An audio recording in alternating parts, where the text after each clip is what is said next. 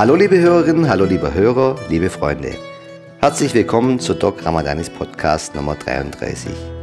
Heute heiße ich meine liebe Kollegin Steffi Heldmann in meiner Praxis ganz herzlich willkommen. Hallo Steffi. Hallo Marco. Du, wunderschön, dass du dir Zeit, dass du Zeit finden konntest und dir auch die Zeit genommen hast, um bei mir vorbeizuschauen, weil du hast mir oder uns von einem ganz tollen Thema zu berichten, das ich für sehr wichtig halte. Es geht um Kinder. Kinder waren schon mehrfach Thema äh, in diesem Podcast, nachdem ich also aber auch Vater bin. Ja. Und du machst etwas ganz Tolles, was auch meine Kinder genießen durften, als die hier in unserem schönen Vorort von Ulm-Pfuhl in der Grundschule waren, nämlich, dass die Kinder etwas darüber lernen dürfen, ja, was vielleicht damit zu tun hat, ihnen Selbstvertrauen und ein gutes Gefühl zu geben, sich vielleicht mal durchsetzen zu können, vielleicht auch mal behaupten zu können. Was machst du genau in deinem Tätigkeit?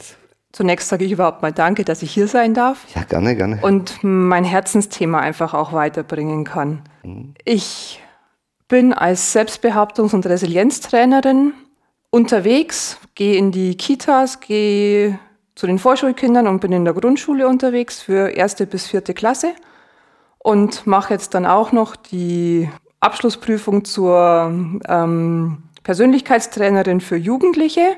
Das ist dann für, äh, für die weiterführenden Schulen und Berufsfindung und so weiter. Okay, das ist jetzt ein Begriff äh, gerade gewählt, Resilienz. Können wir den für die Hörer vielleicht mal erklären? Resilienz heißt für mich, dass die Kinder oder dass, dass jemand die Meinungen von jemand anders aushalten kann und ruhig bleibt. Okay, ja, das wäre jetzt die Beschreibung vielleicht aus deiner Tätigkeit. So, so im allgemeinen Sprachgebrauch oder in, in unserer Branche äh, wird man das vielleicht sehr oft mit ähm, so Widerstandsfähigkeit äh, gleichsetzen oder vielleicht ähm, etwas aushalten zu können, ja, nicht gleich einzuklappen. Und das andere Begriff war Selbstbehauptungstraining. Für eine tolle Sache. Also du gehst in Kitas, Vorschulen, Grundschulen und machst da Kurse mit den Kindern. Genau. Wie muss ich mir das ganz konkret vorstellen? Jetzt mal angenommen, meine Kinder sind irgendwie in der Vorschule und du kommst in so einen Kindergarten. Wie läuft das Ganze dann so ab? Mm, zunächst erkläre ich mal den Kindern, wie es bei anderen Kindern ankommt, wenn man auf den Boden guckt, wenn man in sich nuschelt, wenn man so gebückte Schultern hat oder wenn man, wie man mutig aussieht. Dass man einen mutigen Stand hat, das heißt Füße auseinander, Schultern gerade, ich blicke den anderen in die Augen. Und dann, wenn man mutig aussieht, dann kann es immer noch passieren, dass einem ein Gleichaltriger oder ein größerer Schüler trotzdem ärgert. Und das ist dann ein, im Endeffekt ein Test, dass es dann ein Test ist.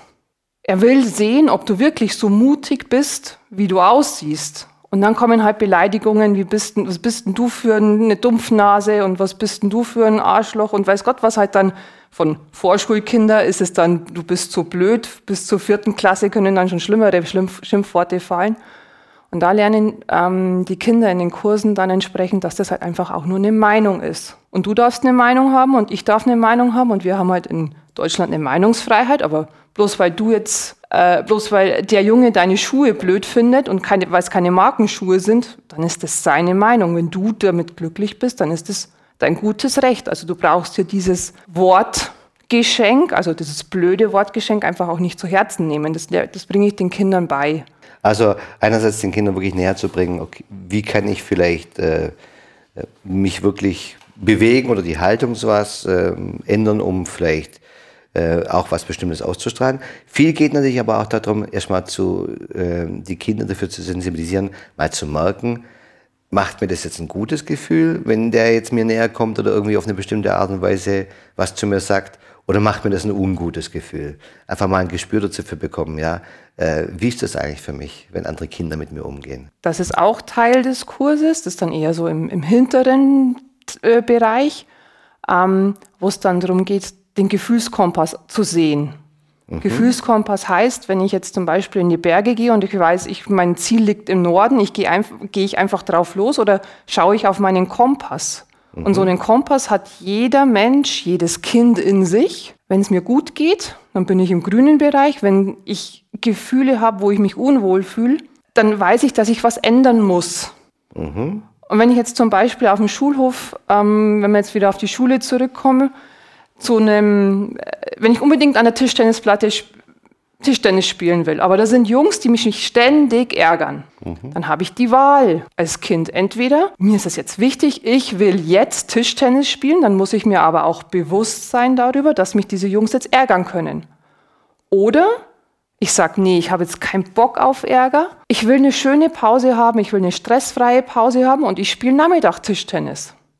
Also heißt, ich drehe meinen Kompass wieder aufs Grüne und suche mir das Gute im Leben. Ja, vor allem, wie du das gerade so schön geschildert hast, wird natürlich, findet eins natürlich Ausdruck, ja, ich bin nicht Opfer, weil die könnten mich ärgern, sondern ich kann wählen. Ich bin ja, machtvoll. Ich kann jetzt entscheiden, wie ich da reagiere. Also das hat eine ganz wichtige Funktion, glaube ich, äh, auch zu merken, hey, es ist nicht jetzt nur doof, sondern ich kann mich auch an, oder durch meine Entscheidung kommt auch was anderes dabei raus. In dem Fall, hey, ich habe eine coole Pause und dann treffe ich mich halt mit den anderen zum Tischtennis spielen heute Nachmittag. Genau, dieses Machtvollsein kommt halt auch viel von meiner, meiner Jugend oder von meiner Jugend, von meiner Kindheit und ich möchte meinen Kindern halt, äh, den Kindern, meinen Kindern und den Kindern der Schule sagen, du hast Macht, du bist nicht ohnmächtig, du bist nicht Opfer, dass du all das akzeptieren musst, was dir jetzt vorgesetzt wird. Natürlich, wenn Erwachsene dir was vorsetzen und dann, oh, Mama und Papa haben natürlich ein, ein, Wort, was zählt. Aber in dem Bereich, wo du unterwegs bist, in, in deinem Wirkungskreis, hat jedes Kind seine Macht. Genauso, wenn jetzt ein Kind neu in die Schule kommt und es zum Beispiel nicht gelernt hat zu sagen, hallo, ich bin die Sina, ich möchte mit dir spielen, sondern die hat halt von Kindheit an gelernt. Ich ärgere mal, dann kriege ich die Aufmerksamkeit und das ist eigentlich das, was ich als normal kenne, dann habe ich zwar ähm, Kontakt und Aufmerksamkeit, aber keine guten. Mhm. Vieles liegt einfach daran, dass man nicht die richtige Strategie im Kopf hat. Und wenn ich weiß, hey, ich will was Gutes bewirken, ich will einen stressfreien Alltag haben, dann habe ich die Macht, das mit meinem Denken zu beeinflussen. Da hast du gerade gesagt, ja, das hat was mit dir zu tun und deinen Kindern. Warum ist es dir so ein Herzensthema? Das kommt von meiner Jugend. Meine Mama war eine war und ist eine ganz liebe Frau, aber allerdings hatte sie eine psychische Erkrankung, was bewirkt hat, dass mein Bruder und ich, ich war elf, mein Bruder ist neun, dann mehrere Wochen am Stück immer wieder am Jahr quasi ohne Mama waren, mhm. ähm, weil sie entsprechend behandelt werden musste. Und ich erinnere mich da noch an die Situation, wie mein Papa die Taschen gepackt hatte und gesagt hat, wir müssen Mama jetzt helfen. Hat sie weggefahren und ich habe nicht gewusst, was, was jetzt kommt. Wie soll das ohne Mama funktionieren? Und dann haben wir entsprechend, ich habe mich einfach machtlos gefühlt. Mhm. Habe mich dann wieder hochgerappelt und das, was mich dann eigentlich so richtig weitergebracht hat, war das Thema, dass ich jetzt erkannt habe, dass in genau dieser Zeit eigentlich meine größte Gabe entstanden ist. Meine Empathie. Ich, wie Mama wieder da war, ich habe so viele Antennen ausgefahren, damit ich weiß, wie funktioniert es in der Familie. Aber ich habe mich machtlos gefühlt, immer wieder. Und dann kam der Tag, als ähm, meine Kinder geboren wurden. Die sind inzwischen sieben und neun. Mhm. Und da war was, war was anderes da da war dann die, die bedingungslose Liebe da, diese, die ich so tief in mir spüre, dass die Kinder richtig sind, so wie sie sind und dass sie ein liebenswertes Wesen haben, aber dass sie natürlich auch Schutzmechanismen entwickelt haben, dass wenn ihnen halt jetzt was gerade nicht, das, was ihnen nicht gut tut, dann schützen sie sich. Und dass wenn man halt diese Schutzmechanismen ein Leben lang weiterführt, dass das eine kindliche Strategie ist, aber keine mhm. erwachsene Strategie. Wie dann meine ähm, zweite Tochter geboren wurde, kam gleichzeitig noch das Thema, dass mein Rücken ziemlich kaputt war, dadurch, dass ich mir einfach in der Jugend sehr, sehr, sehr viel unbewusst aufgeladen habe, vom Bandscheibenvorfall bis OP und so weiter. Und wie dann meine kleine Tochter mit dem RSV-Virus, der gerade ja eh wieder mhm. immens grassiert, was mich zutiefst getroffen hat, gerade wieder, weil es wieder alte Sachen hochkommen gesagt, oh, nee, ich muss, ich muss raus, ich will was tun, ich will den Kindern zeigen, ihr könnt was erreichen in eurem Rahmen. Und Ich will den Erwachsenen zeigen, wie wichtig es ist, auf seine Gefühle zu hören, weil die habe ich damals alle unterdrückt. Die waren in unserer Familie nicht erlaubt. Mhm, okay. Und deswegen brenne ich so für dieses Thema, Kinder in ihr zu stärken, Kindern und Erwachsenen zu zeigen, dass sie richtig sind, so wie sie sind und dass die Gefühle da sein dürfen. Und wenn ich jetzt mal traurig bin oder wenn das Kind traurig ist, dann darf es traurig sein. Es ist jedes Gefühl erlaubt, aber nicht jede Handlung. Wenn ich jetzt dann, weil richtig. ich traurig bin, meinem ähm, Bruder eine reinkaut hätte, dann war das keine Handlung, die erlaubt ist. Aber ich darf heulen und meistens ist es dann halt auch so, dass viele Erwachsene genau dieses Heulen nicht aushalten und weghaben wollen, weil sie es an ihre eigene Kindheit erinnert, wo das Heulen auch nicht erlaubt war. Und dann wollen sie dieses schlechte Gefühl weghaben. Und da sind wir wieder bei dem Thema Gefühle in den Kursen. Es ist okay, wenn du traurig bist. Es ist okay, wenn du sauer bist. Die Wut ist erlaubt. Aber wenn du sauer bist und wütend bist, liebes Kind, dann musst du dir eine adäquate Möglichkeit suchen. Dann geh in den Wald und hau mit dem Stock auf die Brennnesseln rein. Oder geh joggen oder hau in den Boxsack rein, aber nicht auf das Spielzeug von jemand anderen und schädige keinen. Und dieses, du bist wertvoll, so wie du bist, mit all deinen Gefühlen, mit all dem, was du lebst. Und überleg, was du tust und was du bei anderen vielleicht dadurch auslöst. Das möchte ich den Kindern jetzt schon von klein auf entsprechend mitgeben. Ja, das ist erstaunlich, wie gut es wirkt. Das ging sogar so weit. Also meine, meine Tochter kann ich mich noch ganz genau daran erinnern. Die kam dann ganz stolz nach Hause, hat mir erzählt, dass sie gelernt hat, was ein gutes Gefühl ist und was kein gutes Gefühl ist. Ja, da ging es dann auch sehr viel darum, sich abzugrenzen, vielleicht äh, hinsichtlich Erwachsenen, die vielleicht andere Beweggründe haben, wirklich mal zu merken, es ist mir unangenehm, das regulieren zu können. Es ging dann aber so weit, dass sie das so toll fand, dass sie dann sogar eine Ausbildung zum Streitschlichter gemacht hat und alles Mögliche. Und ich glaube, das ist ihr bis heute noch so ein bisschen geblieben, dass die auch sehr, sehr integrativ ist. Ja. ja. Okay, da hat dir also quasi deine eigene Biografie auch geholfen, jetzt etwas zu finden, äh, was ich ex für extrem wichtig halte, ja, weil ähm, wir bekommen es nicht nur durch die Medien mit, ich bekomme es ja leider auch mal wirklich in der Praxis mit, dass nicht unbedingt schwerste Gewalt, aber doch äh, Gewalt in Schulen eine Rolle spielt, ja, und da sind die Übergänge manchmal fließend, ja, von einem, von einem einfachen Streich hin bis hin zu etwas, was wirklich sehr verletzend ist oder was dann wirklich vielleicht da sogar um, um Gesundheit geht. Und deswegen halte ich diese Themen für extrem wichtig. Vor allem, weil es ja leider in unserer Gesellschaft immer mehr Strömungen gibt, die ja genau das Gegenteil quasi irgendwie signalisieren, ja, die sofort mit Gewalt reagieren oder wo, wo kein Dialog mehr möglich ist. Und das ist natürlich sehr bedenklich. Was in den Schulen halt oft vorkommt, das sind diese Themen, ich nehme dir was weg, wo dann ganz oft Fäuste fliegen. Und da gebe ich den Kindern dann einfach auch mit, es kommt darauf an, wie du dem anderen gegenüberkommst. Wenn jetzt, ähm, ich bin dann die böse Stressika, wenn ich jetzt bei der ersten Klasse bin, ähm, bin ich eine Viertklässlerin, die den mhm. Kindern dann ein Mäppchen wegnimmt. Und statt dass dann kommt, normal hauen sie dann oder schreien oder sagen, hey, das ist aber meins, dann lernen sie durchs Tun, dass sie sich hinstellen, mutig, Füße auseinander, Schultern gerade, den anderen in die Augen gucken und klar sagen, gib mir mein Mäppchen zurück. Ohne Bitte. Weil wenn mir jemand was wegnimmt, dann brauche ich kein Bitte sagen. Wenn ich von Mama, Papa was will, wenn ich von meiner Lehrerin was will, wenn ich von meinen Schülern was haben will, was ich jetzt gerne haben möchte, dann ist das bitte notwendig, aber nicht, wenn mir jemand was wegnimmt.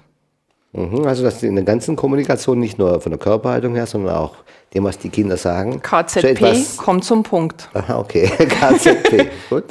Äh, genau. Auch etwas wirklich dann sehr bestimmt auszudrücken. Genau, und dann klar wie ein, äh, wie sagen wir mal, sie sollen klar wie ein Diamant sein. Nicht sagen, das ist meins und ich will das nicht, sondern zu sagen, was ich will. Und das ist, ist nicht nur für Kinder wichtig, sondern für uns Erwachsene, weil von, von wem lernen sie es? Ja, von uns. ich ja. möchte nicht, dass das Wohnzimmer so aussieht. Mhm. Ich möchte nicht, dass dein Zimmer so unordentlich ist. Anstatt zu sagen, räum deinen Schlafanzug weg. Genau. Und da bin ich dann bei dem Thema gewaltfreie Kommunikation. Da buche ich dir mal eine Stunde bei dir. Ich habe vier Kinder. das ist eine echte Challenge. Ja, und da ist dieses, Und da ähm, in diesem Zuge bin ich dann auf das, mein weiteres Herzensthema gekommen, was ich dann jetzt eher Richtung Erwachsene schicke, ähm, die gewaltfreie Kommunikation.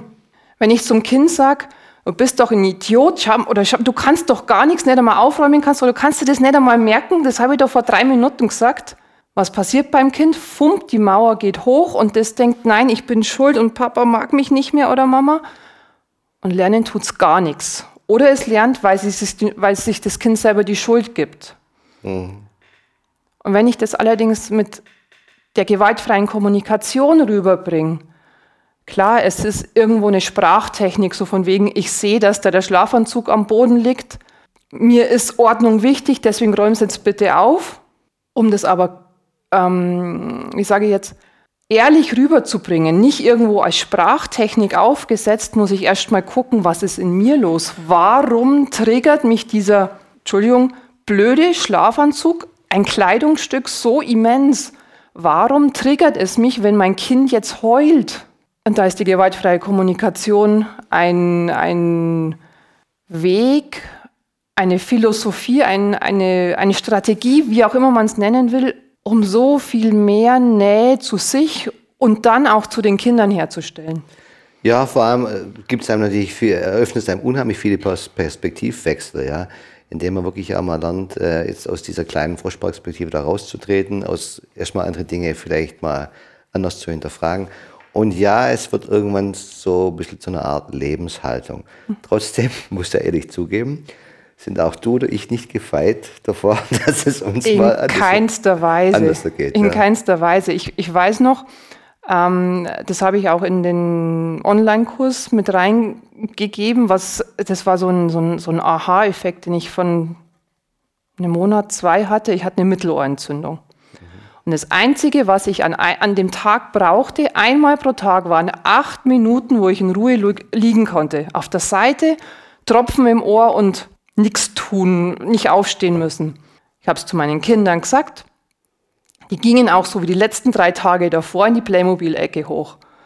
Und kaum habe ich mir hingelegt und die Tropfen waren drin, ging da oben wegen so einer bescheidenen Prinzessinnenfigur ein Streit los, dass ich gedacht habe, oh, ich könnte euch jetzt in den Boden rammen und auf den Mond schießen gleichzeitig. Mhm. Aber da haben mich genau diese restlichen fünf Minuten, die ich liegen bleiben musste, weil wenn ich wusste, wenn ich aufstehe, dann ist mir speiübel und ich habe den ganzen Tag Kopfschmerzen.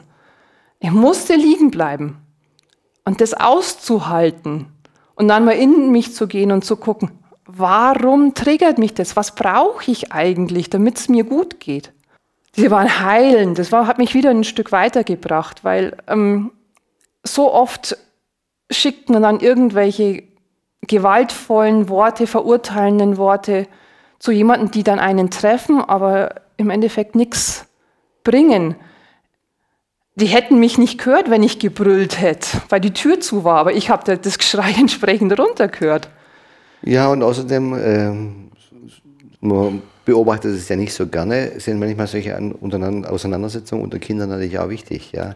Definitiv. Vor allem zwischen Geschwistern natürlich. Ja. Also wenn ich schaue, was meine junge Tochter, jüngere Tochter da an Ressourcen aufgebaut hat, indem sie sich mit ihrem älteren Bruder auseinandergesetzt hat, ja, heute kann ich da die Früchte ernten. Also mhm. die ist echt wirklich selbstständig und die hat wirklich gelernt, sich zu behaupten. Ja, ja, das ist wichtig, dass man sich reiben darf und dass man danach auch merkt, auch wenn wir uns jetzt gestritten haben, wir haben uns wieder lieb, weil fünf Minuten später waren sie wieder ein Herz und eine Seele. Aber da dann nicht einzuschreiten, weil man dieses schlechte Gefühl weghaben will, so von wegen, ich will jetzt da keinen Streit und ich will meine Ruhe, sondern die wirklich auch mal machen zu lassen, das war so der Schritt, wo man einfach mal sich zwingen musste, auch mal ruhig zu sein und nach innen zu gehen, um, um bei sich selber zu gucken. Ja, mal auch zu denken, das kriegen die jetzt bestimmt irgendwie mhm. hin. Ja. Natürlich muss man da auch wachsam sein, dass irgendwo vielleicht auch mal Grenzen überschreitet werden, weil die Übergänge sind fließend, mhm. ja, und da gibt es natürlich auch Punkte, die man dann irgendwann mal nicht mehr tolerieren darf, weil es gibt natürlich auch Kinder, wo, die dann wirklich in schwierigen Situationen sind, die, die wahrscheinlich du auch siehst, die ich auch sehe, die dann wirklich schon extreme hm, Probleme bekommen haben mit der Schulaufsicht, weil sie wirklich Dinge angestellt haben, die nicht mehr tragbar sind, mhm. ja, die dann äh, also wirklich auch denen der Schulverweis und sowas droht. Und da ist natürlich schon so, da muss man dann auch, äh, da muss man dann wirklich einschreiten. Und da muss man dann auch ein bisschen direkter werden. Definitiv, Grenzen setzen ist wichtig. Das ist auch nicht, ähm, die gewaltfreie Kommunikation heißt nicht immer, dass man, Richtig. oder heißt in keinster Weise äh, Wut oder schlechte oder starke Gefühle, die man für schlecht findet, jetzt runterschlucken oder alles Larifari zu machen, so mhm. alles ist gut und heidi tidy, mhm. sondern Klarheit reinzukriegen. Ich glaube auch, das ist das, was, das sehe ich eigentlich in, in allen möglichen Konstellationen, sei es zwischen Kollegen beim Arbeiten, zwischen Chef und äh, Angestellten, zwischen Eltern und Kindern, ja, dass es oft sehr, sehr wichtig ist, sehr klar zu sein. Ja, und das äh, findet man oft genug, dass wenn Schüler, zum Beispiel in Schulklassen, wenn ich mich daran erinnere, in meiner Grundschule, da gab es einen Lehrer, der galt als total streng. Und als ich von der dritten in die vierte Klasse, nee, von der zweiten in die dritte kam, oh, jetzt kriegen wir den Herrn so und so, der ist total streng, der ist total streng. Das war echt süß, ja, weil das war ein Grundschullehrer, der war total nett, aber er war extrem geradlinig. Mhm. Ja. Und da war ganz genau klar, bis zu diesem Punkt darf man auch Späßle machen, aber mhm. wenn es drüber ging, war der sowas von trennscharf. Man wusste aber ganz genau, wo man dran ist. Verlässlich quasi. Ganz verlässlich, ja. Und das ist natürlich ein Problem von Kind, wenn es dreimal keine Reaktion bekommt oder eine Larifari-Reaktion und beim fünften Mal oder beim vierten Mal wird so zusammengeschrien, mhm. dass die Heide wackelt, dann ist ein Kind total irritiert, weil es kann vorher nie ausmachen, ich komme jetzt einer Grenze näher, sondern mhm. die Reaktion, die man dann bringen muss, die muss für das Kind spürbar an Intensität nach äh, zunehmen, ja. wenn sich einer Grenze nähert, damit es auch irgendwo mal etwas hat, wo es sich daran orientieren kann. Genau. Deswegen bin ich oft, zum Beispiel, wenn ich in Unternehmen gerufen wurde, wenn ich so höre, es gibt eine Abteilung Schwierigkeiten, was weiß ich, eine Werkstatt und da gibt es Händel, ja, und ähm, die Mitarbeiter beklagen sich, dann frage ich zum Beispiel als erstes, gibt es bei euch Regelungen zur Handynutzung am Arbeitsplatz und zur Nutzung des Internets zu privaten Zwecken? Ah ja, wenn es jetzt so viel ist. Und das ist extrem schwierig, weil die 17-jährige Azubine, das finde ich ja faszinierend, die tippt mit der rechten Hand, mit dem Daumen bei WhatsApp, während sie was anderen zuschaut. Hey, ich brauche für so eine WhatsApp fünf Minuten. Und die macht das so unterm Schreibtisch, ja. Und der 57-jährige Sachbearbeiter, der ihr gegenüber sitzt, der, der ist total genervt. Und weil er, sich, weil er sich nicht beachtet genau, fühlt, weil fühlt das Handy genauso wichtig scheint. Genau, er fühlt sich herabgewürdigt. Ja. ja also quasi, genau. Sie würde ihm nicht die notwendige Aufmerksamkeit schenken. Er bemüht sich doch, die, die, die junge Frau auszubilden. Und es führt unheimlich schnell ähm, zu Schwierigkeiten, wenn solche Dinge nicht klar geregelt sind. Ja? Und da bin ich ein ganz großer Freund davon. Da, da schauen die mich manchmal ganz groß an, dass ich sage, also Leute, ich habe gehört, es gibt hier keine Regelung zur Handynutzung am Arbeitsplatz. Äh, es ist an mir, euch einen Vorschlag zu machen. Ich habe eurem Chef vorgeschlagen, Handyverbot am Arbeitsplatz. Die Augen so die, groß. Die eine Hälfte applaudiert. Endlich. Ja. Und die andere Hälfte dreht hier durch. Mhm. Ja. Und dann sage ich, außer wir finden gemeinsam eine Regelung, die für alle von euch tragbar ist. Aber es ist ganz wichtig, dass jeder irgendwie so weiß, wo er dran ist. Mhm. Äh, weil ansonsten weiß nie jemand, was ist jetzt richtig und was ist nicht richtig. Und die unterschiedliche Bewertung führt dann sofort zur Reibereien. Und so erlebe ich es bei Kindern auch, ähm, dass Kinder schon irgendwie merken müssen, wo sie dran sind. Und je mhm. geradliniger du da bist und je geradliniger auch Kinder in ihrer Reaktion gegenüber anderen sind, ja, wenn sie sich behaupten, ja, desto besser wirkt es auch. Ja. Mhm. Was, sie, was identifizierst du so, nachdem du das ja beruflich noch häufiger machst wie ich, äh, wo denkst du, kannst du für die Kinder am meisten erreichen in deinem Arbeiten? Indem ich ihnen mitgebe, dass sie in ihrem Bereich was tun können, mhm. dass sie was bewirken können und nicht machtlos sind. Da, da habe ich eine Frage. So, machst du dann also richtig, dass du so praktisch so Rollenspiele machst? ja, also ich bin dann quasi die Stressika und nehme ihnen den Ball weg und die müssen sich mir gegenüber behaupten. Mhm, okay. Und also ich bin 1,80 groß und so ein süßer Zwerg von je nach Alter Meter bis ein Meter 20, ein Meter 40. Und wenn es dann darum geht, Hilfe holen, aber richtig, es ist ein anderer Punkt noch, mhm. dann jetzt noch ein Ton und ich hau dir eine rein. Die wissen inzwischen, dass ich sie nicht hau. Das mhm. ist in der dritten Klasse, dritten Stunde, vierten Stunde dann. Und dann müssen sie lernen, das zu erzählen, was passiert ist, ist gleich stressiger, hat mir den Ball weggenommen, ich habe es fünfmal gesagt und jetzt sagt mir sie, jetzt droht sie mir Gewalt an, jetzt droht sie mir Schläge an, kannst du mir bitte helfen? Dann sollen sie zur Lehrerin, Erzieherin gehen. Und dann baue ich mich, ich stehe dann auf vom Stuhl und dann wissen sie, jetzt ist Schluss und jetzt hole ich mir Hilfe.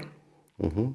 Also so dieses, Manche sagen dann nochmal, gib mir den Ball zurück. Ich sage, dann, dann täusche ich immer an, dass ich ihnen quasi eine auf die Nase habe. Was ist wichtiger, deine Nase oder dieser doofe Ball? Mhm. Meine Nase. Okay, dann machen wir es nochmal. Mhm. Dass sie lernen, hey, ich kann was tun, ich bin nicht hilflos, ich kann was erreichen, wenn ich mit Energie dranbleibe und nicht aufgebe und sage, der ist schuld. Ich glaube, es ist ganz, ganz wichtig, dass man das mit den Kindern auch wirklich durchspielt, dass die, die merken, das, wie das aussieht, wenn genau. ein Erwachsener sich wirklich vor mir aufbäumt und dann die Stimme erhebt. Ja, weil es ist klar, was kriegen sie als erstes? Muffe. Mhm. Ja, die kriegen natürlich Angst. Ja, vor allem wenn ich mit meiner Stimme die noch ein bisschen lauter werden lasse. Ja, und dann einfach mal wirklich zu merken, wenn man das dann mehrfach macht, ja, erstens zu wissen, was natürlich ein bisschen kommt, aber auch zu wissen, ja, das kann so und so klingen. Und sie wachsen dann sowas über sich hinaus. Also ich erinnere mich da an äh, ein kleines Mädel mit diesen verbiegbaren Brillen, diese, diese so Babybrillen. Mhm. Die hat das so klasse gemacht. Am Anfang hat sie sich schier nicht getraut, das zu machen. Und dann habe ich gesagt, komm, probier mal, dir passiert hier nichts. Du kannst hier sicher sein. Du kennst alle und inzwischen kennst du mich auch. Lass es uns hier spielen, damit du es in der Realität umsetzen kannst. Und die hat es dann so toll gemacht in der Prüfung, weil zum Schluss gibt es dann eine Prüfung, wo alles abgerufen wird, also in Rollen, einer nach dem anderen Rollenspiele, einmal Ball hochlegen, dass man sich halt dann selber helfen muss und einmal Ball wegnehmen, einmal beleidigen, ähm, all das, was halt Inhalt dieses Kurses ist. Mhm, jetzt hast du schon von dem ganzen Kurs gesprochen und auch schon unterschiedliche Termine benannt. Ähm, wie umfangreich ist denn das, wenn du so in, zum Beispiel mal in eine Grundschule gehst? Wie viele Mittage oder wie viel Zeit verbringst du da mit den Kindern? Ähm, also Kitas sind viermal eine Stunde. Mhm. Und Grundschule sind entweder drei oder vier Doppelstunden, je nachdem, in welchem Umfang das man es okay, macht. so kenne ich es von meiner Tochter auch. Aber äh, du beschränkst dich ja nicht nur auf Kinder. Du hast mir gerade vorhin im Vorgespräch ganz stolz erzählt, dass jetzt erst ein Videoteam bei dir da war. Mhm. Äh, du bist ähm, auch Coach in einem Online-Programm für Eltern. Das ist natürlich, das kommt vielleicht bei mir jetzt ein bisschen spät, meine Kinder sind schon groß, aber äh, natürlich sehr interessant, ja, was man als Eltern auch dafür tun kann. Erstens, dass es einem selber gut geht, aber auch, dass es den Kindern vielleicht besser geht. Erzähl doch mal. Also erstmal, ein Kamerateam war bei dir. Ja, das war ein Riesenschritt aus meiner Komfortzone raus. Das glaube ich dir. Ähm, mit Scheinwerfer und Kamera und mhm. äh, ja, also war aber klasse, war, war echt klasse. Ich habe nämlich in den Kursen gemerkt, ich kann bei den Kindern nur einen Samen setzen. Der Same ist, du kannst es, wenn du willst, und du musst es umsetzen. Aber das Umsetzen geht halt nur, wenn es entsprechend gefordert und gefördert wird. Heißt, dass die Eltern dann daheim einfach auch wissen, was denn Inhalt dieses Kurses ist. Deswegen gibt es dann auch immer noch die Elterninfo hinterher. Und wenn die Eltern aber auch gleichzeitig sagen, so wie du dich jetzt verhältst, ich sehe dich du bist okay, so wie du bist. Und wenn du jetzt mal Nein sagst, dann muss dieses Nein auch im Rahmen der Möglichkeiten gelten. Also nicht, ich putze jetzt keine Zähne mehr. das geht mhm. natürlich nicht. Aber dieselbe, nein, ich mag jetzt meine, ich mache die Hausaufgaben in zehn Minuten. Auch wenn Mama es jetzt wichtig wäre, dass die Hausaufgaben jetzt gemacht werden. Nein, Mama, ich mal das jetzt bitte, ich mal das jetzt noch zu Ende.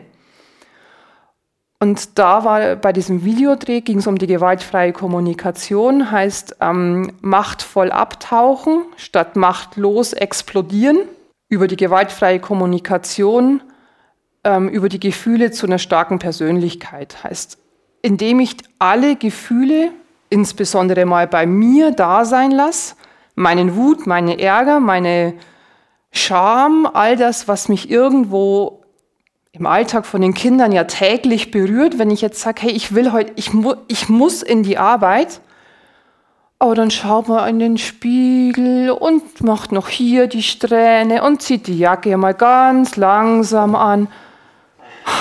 Durchschnaufen. Warum ist mir das jetzt wichtig? Und dass man dann diesen Kindern halt klar sagt, mir ist es wichtig, pünktlich zu sein, weil das ein Respekt ist. Und ich möchte, dass ich den Respekt auch zeigen kann. Bitte zieh dich jetzt an, um zu zeigen, warum ist es mir wichtig. Nicht, weil Mama mich jetzt schikanieren will, sondern ich habe Werte dahinter und ich habe ein Bedürfnis dahinter. Und sich damit seinen Kindern zu offenbaren, ich glaube, dieser Schritt ist für viele Erwachsene so schwer, weil für, für viele Erwachsene gefühlt Kinder nicht den gleichen, Stel nicht den gleichen Stellenwert haben, wie, wie, wie wir jetzt miteinander reden. Ja, man muss immer souverän sein, man muss immer sehr cool, man muss die besten Eltern sein, die man sich vorstellen kann. Ist mir ja völlig fremd, von was du redest. Kenne ich überhaupt nicht aus meinem Leben. Aktuelles Thema, mein Großer, der ist jetzt 18 geworden. Ich ertappe mich immer noch wieder dabei. Hey Junge, hast du nach den Winterreifen geguckt? Ja. Hey, äh, du musst einen Zahnarzt, warst beim Kieferorthopäden? Hast du das und das gemacht? Dass ich selber merke, ich führe für meinen Sohn echt noch eine To-Do-Liste im Kopf. Ja und das Bedürfnis dahinter ist natürlich, ja, ich möchte, dass es gut hat, dass mhm. es halt funktioniert, ja. Umso wohltuender ist, dass ich jetzt immer häufiger, ja, habe ich schon längst gemacht, Papa, habe ich schon längst gemacht, wo ich echt, wo ich merke, jetzt kann ich echt so ein bisschen loslassen. ab, mhm. loslassen. Aber das ist natürlich, klar, ein schwerer Punkt, den haben wir alle.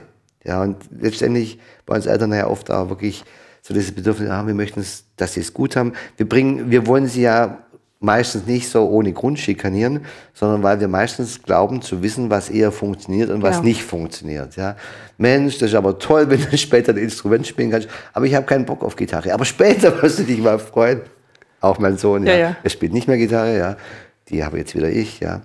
Ähm, aber dass ja oft ein sehr ehrenwertes Anliegen dahinter steht, ja. Und sich den Kindern dann wirklich zu öffnen, weißt du, mir ist das wichtig, äh, weil ich gemerkt habe, dass so oder so oder so oder so oder so, ja, äh, das muss man auch erstmal hinkriegen. Ja. Weil man begibt, also man, man gibt dann schon etwas von sich preis, ja, und ähm, trotzdem ist einen selber natürlich sehr befreiend. Ich habe mir dann die Frage gestellt, wenn ich es nicht in der Familie kann, wo denn sonst? Wo denn sonst? Richtig. Weil wenn mein Chef mir einen Berg voller Arbeit hinlegt und sagt, kann ich nicht sagen, ich sehe da einen Berg voller Arbeit liegen. Mir ist es wichtig, dass ich abends um sechs daheim bin, abends um fünf, sechs daheim bin. Ähm, kannst du das bitte wieder mitnehmen oder kann ich es wann anders machen? Da, da, da kann, da ist die Hemmschwelle viel zu groß, als wenn ich es dann entsprechend daheim mal geübt habe. Bei den Kindern sage ich immer, wenn sie es nicht im sicheren Hafen üben dürfen, dieses Nein sagen, wie sollen sie es im Alltag können? Warum nicht bei uns als Erwachsene? Warum sollen wir uns nicht unserem Partner und auch unseren Kindern gegenüber so zeigen, wie wir sind? Die Kinder, ich bin da zutiefst davon überzeugt, dass die Kinder es gut mit uns meinen, mit gut und mit uns Erwachsenen. Wir sind für sie die Vorbilder. Mhm. Und wenn wir es ihnen nicht vorleben, ist es halt schwierig, es woanders zu lernen. Oder wenn wir ihnen auch nie rückmelden, dass sie gut sind, dass sie zum Beispiel wirklich was toll gemacht haben oder dass genau. wir uns für sie freuen, wenn sie was hinbekommen haben. Da habe ich jetzt tatsächlich gerade etwas in mir geregt, als du gesagt hast, wir müssen auch mal lernen, Nein zu sagen. Da fühle ich jetzt so ein bisschen ähm, so, so Stereotypen quasi heraufbeschworen. Sie müssen auch mal Nein sagen. Ich komme gerade vom Psychologen. Das darf man nicht so, so, so wortwörtlich nehmen, aber dass man vielleicht einmal lernt, ja, vielleicht auch äh, mit dem fordernden Chef, ja, vielleicht doch konstruktiv umgehen zu können, um nicht vollkommen eigene Bedürfnisse zurück, zurückzustellen. Natürlich habe ich manchmal Restriktionen von außen. Richtig. Die einfach der Beruf mit sich bringt, wo es vielleicht wirklich auch mal notwendig ist. Aber doch sich immer klar zu machen, ich kann immer wieder mal Möglichkeiten suchen, ein konstruktives oder klärendes Gespräch zu führen, vielleicht auch eigene Vorschläge zu machen, wie Dinge besser laufen zu können. Das muss nicht so eine kategorische Neinhaltung sein, aber immer wieder zu merken, okay, hey, versuch nicht einfach so über dich ergehen zu lassen, genau, sondern such. Möglichkeiten. Ja, mach Vorschläge, ähm, versuch in Dialog zu treten, ja, und versuch irgendwo äh, Lösungen zu arbeiten. Manchmal ist es ganz erstaunlich, was da, also auch wo ich in Unternehmen drin war, äh, ich kann mich mal drin, das ist jetzt schon ewig her, das gibt's halt gar nicht mehr, das ist bestimmt schon 14, 15 Jahre her, da war ich mit einer Abteilung und ging es drunter und drüber und ich habe dann mal irgendwann mal so gefragt, ja, so, ob sie sich, äh, ob sie vielleicht mal einzelne Vorschläge machen könnten, was man, äh, was man da so machen könnte, um die Arbeit für alle zu erleichtern. Und dann haben sie alle so ein bisschen was aufgeschrieben. Und du glaubst, also ich habe ja, es war ein toller Workshop. Ich war fantastisch. Leider stammt die optimalste Lösung, die den vollen Durchbruch bedeutet, nicht von mir. Weil einer der Mitarbeiter schlug vor, es wäre doch unheimlich praktisch, wenn man endlich mal einen Kopierdienst einrichten würde, der einfach das Zeug, was zu kopieren ist, einsammelt, ja, die Kopien macht und dann alle austeilt. Und das sollte jeden Tag ein anderer machen. Und alle applaudierten. Mir war gar nicht klar, dass das so ein Riesenengpass ist. Mhm. Ja. Und da wird einem natürlich sehr schnell klar, die sind natürlich die Experten für ihr Umfeld. Mhm. Das ist natürlich heute jetzt in diesem Zeitalter jetzt nicht mehr ganz so. Damals hat man wirklich noch viel kopiert. Ja. Ähm, aber da muss man halt dann auch ähm, neugierig sein auf, auf Vorschläge. Und ja. wenn man selber der ist, der vielleicht beim schwierigen Chef mal so einen Vorschlag machen kann, kann das natürlich einen selber auch stärken ja, und äh, vielleicht auch ganz tolle Lösungen hervorbringen. Das heißt, es geht nicht nur darum, Nein zu sagen. Nein, es geht in keinster Weise darum, immer nur Nein zu sagen. Es soll einfach das, der Hinweis sein, dass man nicht immer Ja sagen muss. So finde ich es noch besser ausgedrückt. Ja. Du befindest dich in diesem Online-Kurs, ich habe gerade mal das Programm gesehen, ich werde ja ganz neidisch. Da gibt es ja echt voll die Checker zwischendrin. Unter anderem Gerald Hüther, mhm. der ja in meiner Fachgesellschaft, äh, also den kennt man da sehr gut, der schreibt ganz, ganz tolle Bücher. Ja. Der sich da auch noch eingeklinkt hat, hast du mir erzählt, unentgeltlich macht der Gerald damit. Genau. der gibt seinen Kurs da unentgeltlich rein. Ähm, ich kriege dafür auch kein Geld. Mhm. Mir ist das einfach ein Herzensprojekt. Ähm, dieses Mami-Papi-Paket ist auf einer Homepage ähm, eingelagert, nennt sich mamipapi.de.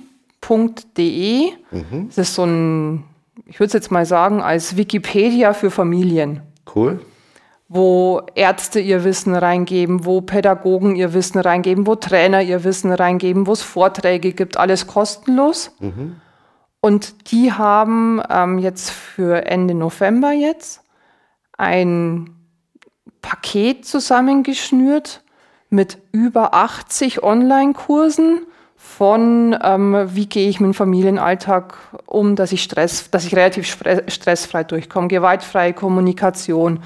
Dann geht es von der Geburtsvorbereitung, also quasi Kind noch nicht geboren.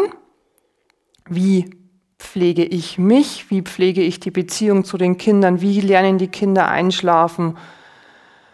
Ähm, Trotzphase, also von, von ganz klein bis zur Pubertät. Eine Trainerkollegin hat einen Kurs gemacht, ähm, Mama in den Wechseljahren, Kind in der Pubertät, alle fühlen sich quasi aufgewühlt, aber ganz anders, aber trotzdem mit viel Konfliktpotenzial, mhm. aber trotzdem in der gleichen Kategorie unterwegs. Wo sind da Gemeinsamkeiten? Wo kann man dran wachsen? Ich finde das sowas von genial, weil einfach also es gibt es jetzt nur für diese zehn Tage. Am 26.11. ist ähm, die Eröffnung des Verkaufs bis zum 5.12.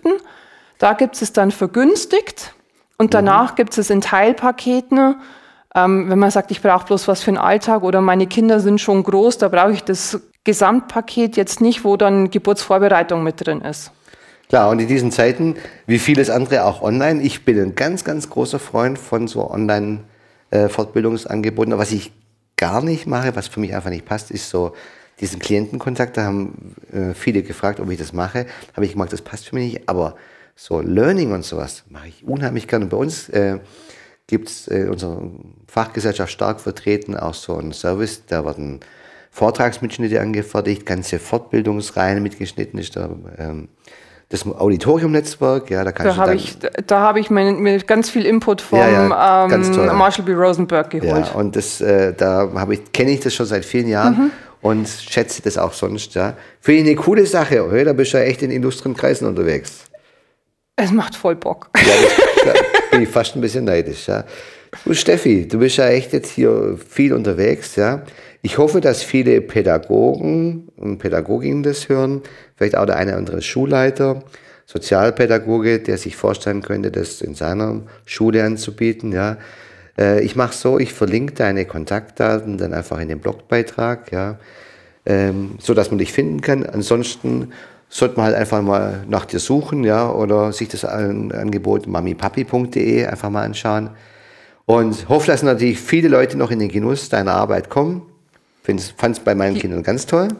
Die Ausbildung, die ich da genossen habe, ist vom Daniel Dudek, stark auch ohne Muckis. Mhm. Da gibt es Partner. Ich bin jetzt kein Partner, weil ich halt entsprechend, ich komme zeitlich nicht hin, dass ich das jetzt größtenteils hauptberuflich mache. Mhm. Ähm, aber unter starkinsneue.de findet man ganz viele Trainerkolleginnen, Trainerkollegen, die das über ganz Deutschland machen, verteilt machen. Wir sind inzwischen 800 in ganz Deutschland, die diese Kurse anbieten. Über die Homepage von Stark auch ohne Muckis findet man die Partner, Trainerinnen. Mhm. So, wer Steffi Heldmann direkt erreichen möchte, besucht am besten ihre Homepage unter www heldenstark wie ein Löwe.com.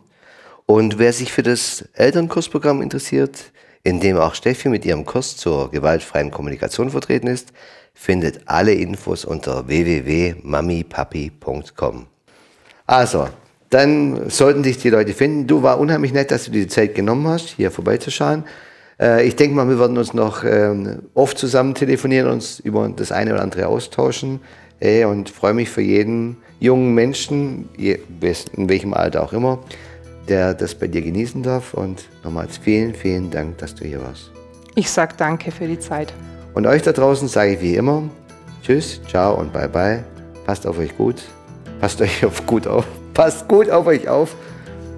Passt gut auf euch auf und macht's gut. Euer Doc.